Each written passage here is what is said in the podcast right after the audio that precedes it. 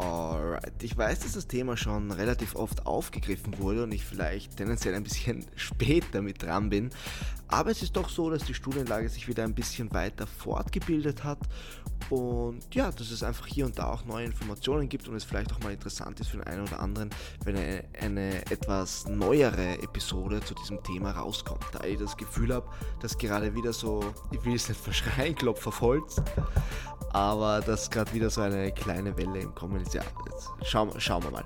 Gleich vorweg noch ein, ein großer, großer Spoiler. Ich bin natürlich weder Arzt noch sonstiger Mediziner und mein ganzes Wissen, das ich jetzt verbreite, beziehungsweise Wissen unter Anführungszeichen, ähm, beruht darauf, dass ich mir ein paar Studien angeschaut habe und auch teilweise auf gesunden Menschenverstand. Ja, also gleich einmal vorweg, das hier soll jetzt eine informative Folge werden, aber ich möchte hier keineswegs, dass du dich jetzt auf diesen Podcast berufst, wenn du irgendetwas machst, sondern es ist natürlich immer eine sehr individuelle Sache und ich würde das Ganze auch immer irgendwie ein bisschen mit dem Arzt abklären. Aber ich hoffe, ich kann dir trotzdem einige Einblicke in das Ganze geben. Gut, Thema Covid, Thema Post-Covid. Es geht darum, wie das Training nach Covid auf, auslaufen soll. Auslaufen soll, okay, das passt nicht. Ablaufen soll, das ist das Wort. wie das Training nach Covid ablaufen soll, wie schnell man wieder einsteigen kann und so weiter. Und der erste Gedanke, den man im Kopf hat, ist natürlich diese Herzmuskelentzündung, ja, vor dem man sehr, sehr große Sorge hat. Und ich habe jetzt drei Paper rausgesucht für Covid, die alle so 2020, 2021, eher 2021, 2022 sind, also eher aktuell. Und da werde ich jetzt immer ein paar Sachen rauszitieren und das hört man eh sofort, weil ich immer auf Englisch zitieren werde und dann rede ich kurz drüber. Und jetzt in Bezug auf die Herzmuskelentzündung habe ich folgendes gefunden. Ich zitiere ganz kurz early concern over myocarditis occurring in young healthy individuals has eased as large studies of young athletes have revealed very low rates, rates of myocarditis. Ja, also kurz gesagt auf Deutsch, ähm, die frühere Sorge von der Herzmuskelentzündung, vor allem bei jungen, gesunden äh, Personen, hat sich durch größere Studien ähm, hat sich gezeigt, dass die relativ selten auftreten. Ja, also da kann man schon einmal die Angst ein bisschen rausnehmen. Es ist ähm, ja, wie gesagt, die Gefahr ist anscheinend um einiges kleiner, zumindest laut dieser Studie, als man anfangs gedacht hatte, was natürlich auch schon mal eine sehr, sehr wertvolle Info ist. Die zweite Info, die ich gerne rauslesen würde, ist, most individuals can return to pre-infection activity levels within 7 to 14 days of the infection.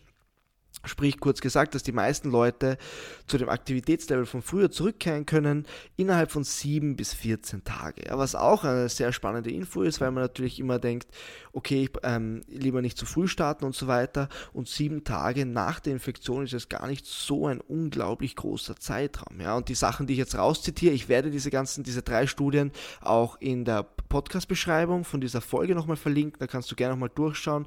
Wenn ich es jetzt richtig im Kopf habe, sind zwei davon Meta-Analysen und die andere ist, glaube ich, eine einzelne Zusammenfassung oder so.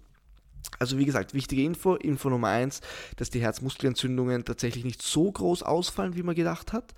Und also eher sogar sehr, sehr niedrig. Und Punkt Nummer zwei ist, dass man, dass die meisten Leute zwischen 7 und 14 Tagen ähm, zu ihrem Aktivitätslevel zurückkommen. Ja? Man merkt schon, die meisten Leute, viele und wenig. Es betrifft nicht immer alle, ja? das ist schon mal eine wichtige Information. Nächsten Satz, ähm, den ich gerne zitieren würde, weil man immer Angst hat, okay, Krafttraining generell, ist das irgendwie eher etwas Schlechtes oder ist es eher was Gutes, weil da irgendwie Bluthochdruck und bla bla bla. Ein kurzes Zitat. Exercise training is known to be highly valuable in patients with cardiac or lung disease and it exerts beneficial effects on the immune system and inflammation. Ja. Ähm, ist jetzt nicht spezifisch auf Covid bezogen, aber es ist trotzdem schon mal sehr, sehr wichtig zu wissen, dass man die Information hat, dass Krafttraining generell sehr, sehr wertvoll angesehen wird für Personen mit Herz-Kreislauf- und Lungenerkrankungen, weil es einfach auch weitere Effekte hat in Bezug auf das Immunsystem und in Bezug auf die Entzündungshergänge. Ähm, das bedeutet Krafttraining, ich glaube auch wenn man schon so äh, Post-Covid im Kopf hat, kann natürlich eine sehr, sehr wertvolle Sache sein, weil gerade dieses Fatigue-Syndrom und Schwächegefühl könnte natürlich, ähm, ich will jetzt nicht ähm, irgendeine, ah, nicht Hypothese, jetzt fällt mir das Wort nicht ein, nicht, äh, nicht irgendeine Aussage in den Raum werfen, die dann falsch ist, aber es könnte schon mal die Tendenz dahin gehen, dass Krafttraining sehr, sehr sinnvoll sein könnte, um im Post-Covid ein wenig, zumindest dieses Fatigue-Syndrom ein wenig vorzubeugen. Nächster Punkt. However, different physical activities in terms of intensity and type have different effects on the immune system and inflammation. Also kurz einmal wieder das gleiche Spiel, hat ähm, verschiedene Effekte auf diese zwei Sachen und das ist, jetzt kommt ein wichtiger Punkt. Intense exercise can actually lead to higher level of inflammatory mediators and to increase the risk of injury and chronic inflammation. Das ist jetzt eine ganz, ganz wichtige Sache, dass eine sehr, sehr hohe Intensität sich in dem Fall sogar negativ auswirken könnte auf ähm, den, die Entzündungsmediatoren, sprich den Entzündungsprozess. Der Satz geht jetzt noch weiter. While moderate to, das Wort kenne ich nicht, vigorous effort with appropriate resting periods can achieve maximum benefit. Ja, das ist eine ganz, ganz wichtige Info. Das bedeutet nämlich, dass die Intensität eine wichtige Rolle spielt bei dem Wiedereinstieg nach Covid. Wenn ihr zu hohe Intensität wählt, kann sie das negativ auf meine, ich sage jetzt mal blöd gesagt, Heilungsphase oder Erholung ähm, auswirken. Wenn ihr aber eine gut gewählte Intensität wählt, die vielleicht ein bisschen niedriger ist, kann das Gegenteil sein. Es kann sich dann sogar positiv auf meine Entzündungsvorgänge auswirken. Ja? Das ist auch eine sehr, sehr interessante Info, weil uns das zeigt, dass Training nicht gleich Training ist und man hier ein bisschen mit der Intensität spielen sollte bei einem Wiedereinstieg. Was, glaube ich, der gesunde Menschenverstand auch sagt, dass ich jetzt nicht einfach Vollgas mit meinem ersten Training wieder reinstarte, sondern dass ich vielleicht vor allem beim ersten Training darauf achte, ein bisschen niedriger anzusetzen, mich nicht voll auszupowern, die Dosis gering zu halten und dann mal schauen, wie der Körper reagiert. Ist auf jeden Fall ein sehr, sehr wertvoller Ansatz, weil wie gesagt, wir haben gerade gehört, eine niedrige Intensität ist nicht nur so, dass es nicht schlechter wird, sondern kann sogar einen achieve, äh, can achieve maximum benefit, also kann einen sehr, sehr großen Benefit auf das Ganze sogar erzielen. Dann habe ich noch einen weiteren Artikel, ich glaube, es ist schon das vorletzte. Ähm, Hackmatiker et al. published a systematic review about functional and psychological changes after exercise training in post-COVID patients, including seven studies with 286 patients. Ja, also 286 Patienten ähm, wurden untersucht, inwiefern sich ähm, jetzt habe ich den Faden verloren, nach Krafttraining, nach Exercise Training, die Functional und Psychological, wie sie das verändert hat, ja, die Funktionsfähigkeit und auch psychologisch das Ganze. Und weiter geht der Satz mit, they showed that training programs composed of aerobic and resistance exercise may improve the functional capacity and quality of life. Und der Satz geht dann leider weiter mit, äh, dass es nicht in einer Meta-Analyse impliziert wurde, weil es bei diesen Studien leider keine Kontrollgruppe gab. Ja. Aber das ist trotzdem auch schon eine sehr, sehr wichtige Info, weil wir sehen wieder Krafttraining in in Kombination mit Ausdauertraining hat in Bezug auf Lebensqualität und Funktionalität am Benefit gebracht. Und ich glaube, wenn wir sagen können, dass etwas in, im Sinne von Funktionalität und Lebensqualität am Benefit bringt, dann ist das eine gute Maßnahme, definitiv. Ja? Das heißt, wir haben hier schon einige Faktoren, die für das Krafttraining sprechen. Als letztes noch eine ähm, wichtige, ist schon fast ein wichtiger, schöner Abschlusssatz. Among different physical exercise models that might help to prevent and treat COVID 19 related conditions, resistance training might be particularly relevant. Ja? Sprich, es gibt verschiedenste Herangehensweisen, um Covid ähm, zu behandeln ist jetzt das falsche Wort, glaube ich, aber um sich gut, um sich zu erholen von Covid, von der Covid abhängigen Kondition, in der man sich quasi befindet. Und Krafttraining scheint ein, ein sehr, sehr relevanter Punkt zu sein, wenn es um die Erholung nach Covid geht. Und das sind jetzt alles schon sehr, sehr wichtige, interessante Infos und ich würde das Ganze jetzt gerne abrunden, wie ich diese ganzen Studien und diese Aussagen interpretieren würde.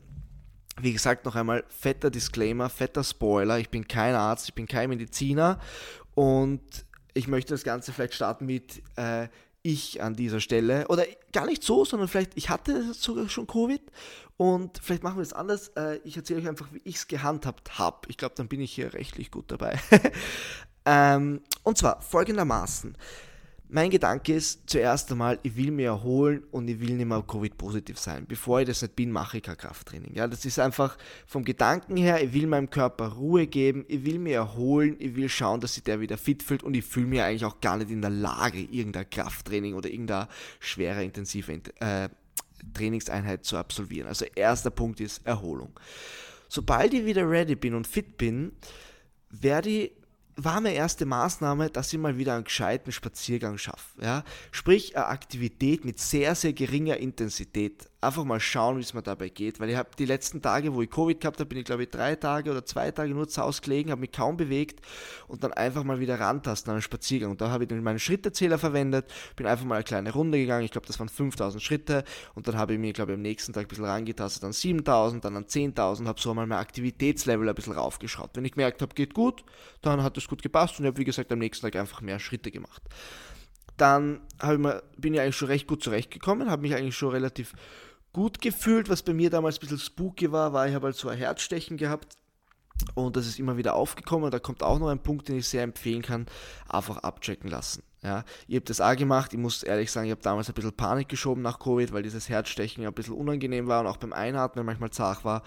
Und ich habe einfach die Klassiker gemacht, also ähm, ein Lungenröntgen, ich habe äh, EKG gemacht und ich habe auch ein, einen, ein Blutbild machen lassen. Einfach mal um alle Faktoren zu checken hier.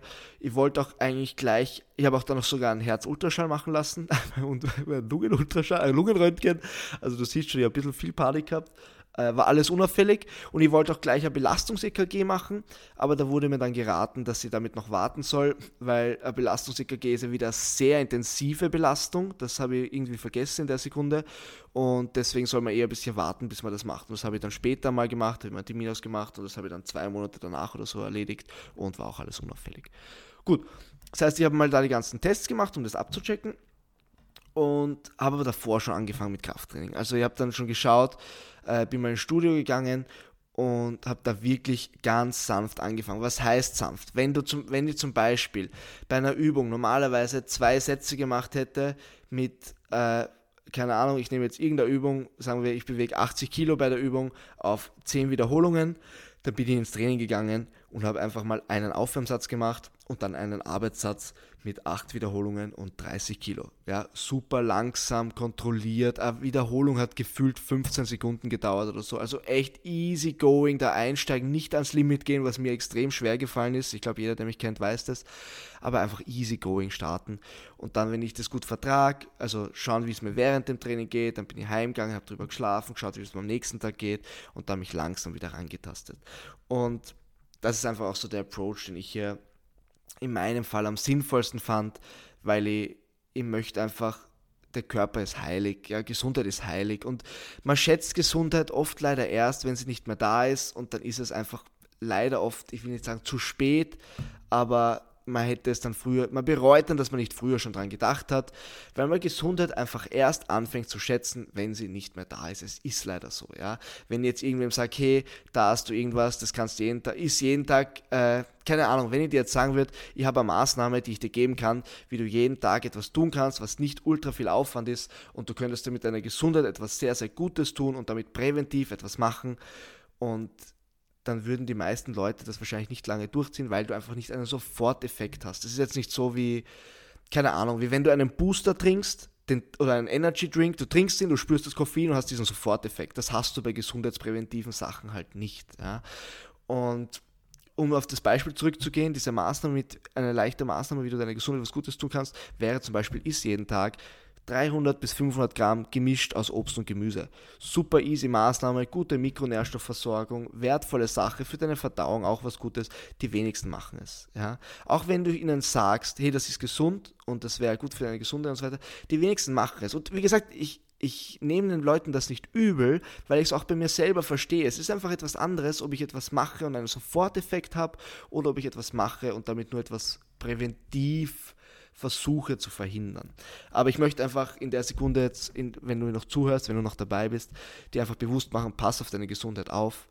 Es ist wirklich ein, ein, ein unglaublich wichtiger Faktor. Also ich weiß nicht, was, was es Wichtigeres gibt. Wenn du, wenn du nicht gesund bist, ist alles andere ziemlich wertlos. Also pass auf dich auf und auch in Bezug auf Covid oder anderen, es geht ja gar nicht nur um Covid, andere Erkrankungen, es ist vollkommen egal, wenn du mal zwei, drei Wochen nicht trainierst. Es ist auch scheißegal, wenn du mal einen Monat nicht trainierst. Wirklich. Wenn du dafür gesund bist und dir alles gut und dir es danach besser geht, ist das Gold wert.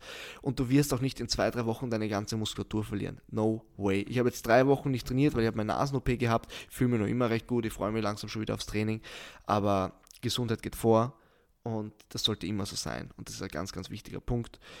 Drei Wochen Training werden dich jetzt nicht ähm, zum abnormalen Muskelviech machen oder sonst was, aber drei Wochen länger sehr, sehr krank sein, kann schon mehr mit dir machen, als du glaubst. Ja? Also ich glaube, du, du verstehst meinen Punkt hier, worauf ich hinaus will jetzt, wenn du krank bist, fang langsam an. Ja, geh Step by So würde ich das machen. Ich muss schon wieder spoilern. Ich habe immer Angst, dass man da nichts. Ich weiß nicht, wie das rechtlich ist.